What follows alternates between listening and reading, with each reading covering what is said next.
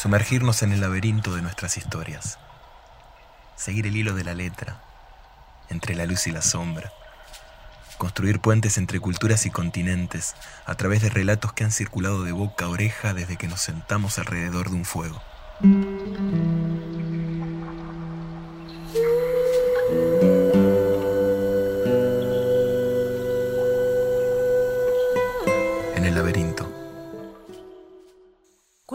Que hace mucho, pero mucho, pero mucho tiempo, en un territorio que actualmente llamaríamos la selva amazónica de Perú y que es el territorio tradicional del pueblo Cachinagua. Originalmente, cuando el mundo era muy nuevo, pero ya había hombres y mujeres viviendo en él, el mundo tenía día,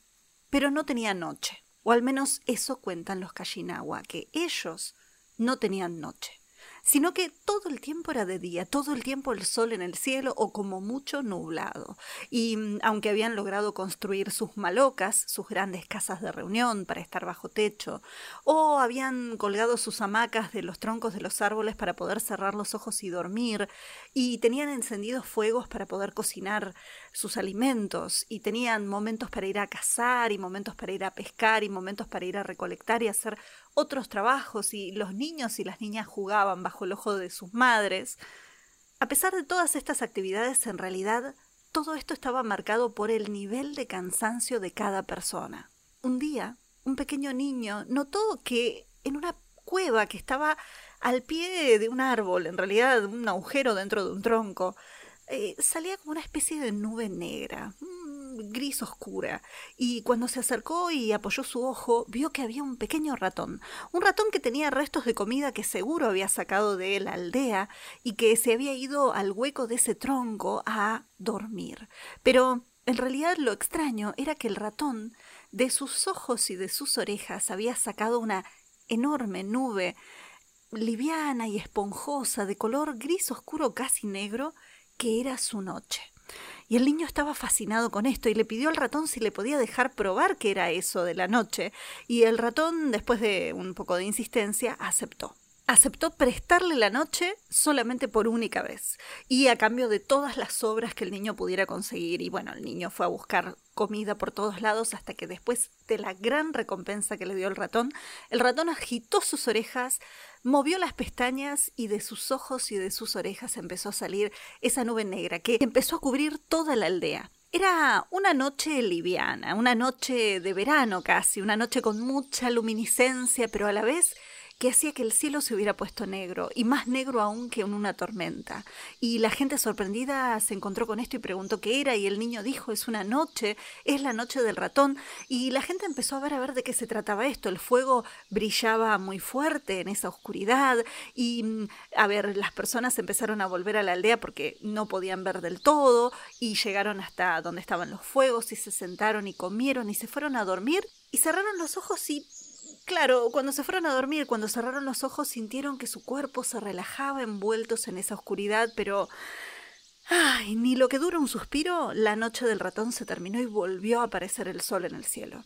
Porque, como el ratón es pequeño, su noche también. Así que el niño le agradeció, le devolvió la noche al ratón, pero no era suficiente. Ahora los adultos, las adultas habían experimentado lo que era esto y querían buscar otras noches y empezaron a preguntarse si los animales que había ahí alrededor de ellos podían llegar a tener noches diferentes. Y ahí empezó la búsqueda de los Kashinawa. Empezaron a ver qué animales dormían más y qué animales dormían menos y cuál podía llegar a tener una noche que ellos pudieran probar. Y un día un cazador que logró atrapar a un jaguar en una trampa hizo lo que todo el mundo estaba esperando. Le ofreció al jaguar su libertad a cambio de su noche.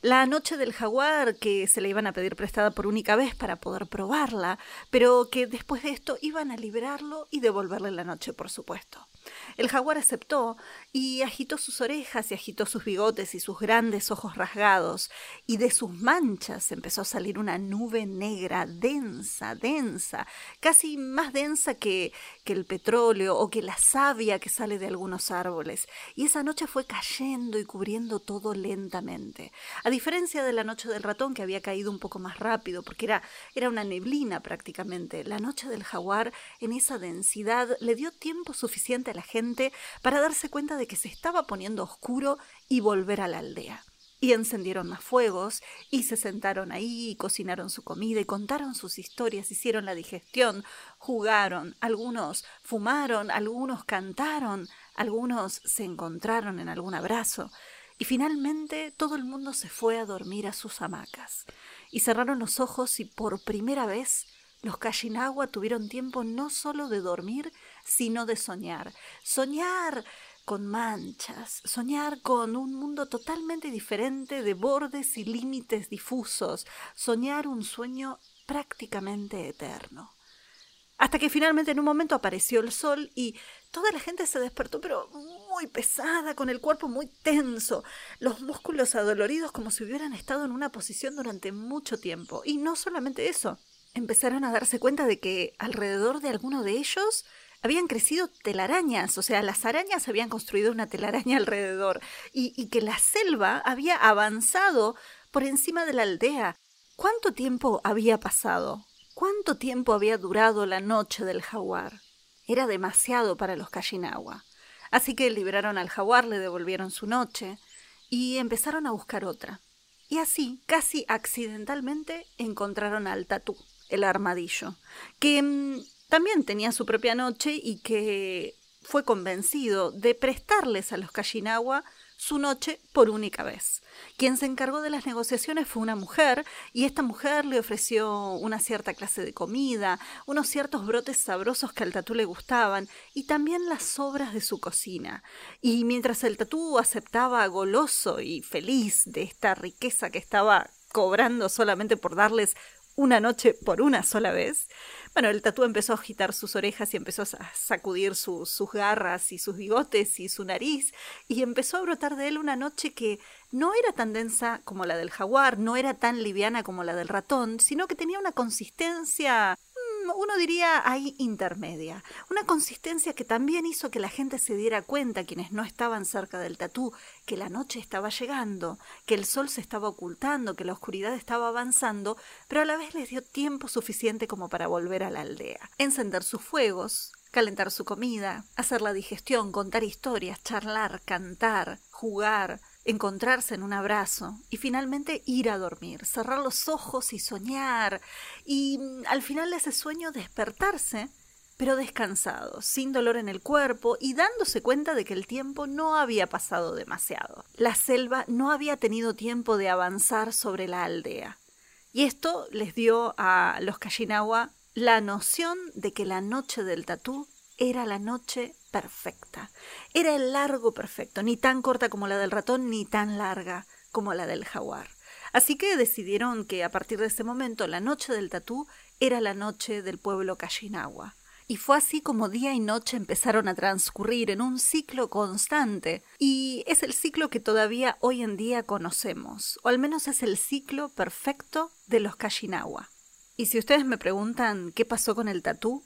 bueno, todavía está buscando a la mujer que hizo el trato con él, porque a pesar de que sí recibió las sobras de comida y los brotes más frescos, él solo aceptó prestar su noche por única vez. Así que dicen que el tatú y todos sus descendientes duermen de día y están despiertos de noche porque están despiertos transitando por las aldeas y por los caminos que usan los Kashinawa a ver si se encuentran con esa mujer que hizo el trato con el tatú para reclamarle que les devuelva la noche, porque la noche que ellos usan en realidad no es de ellos, sino que es realmente la noche del tatú. Esto fue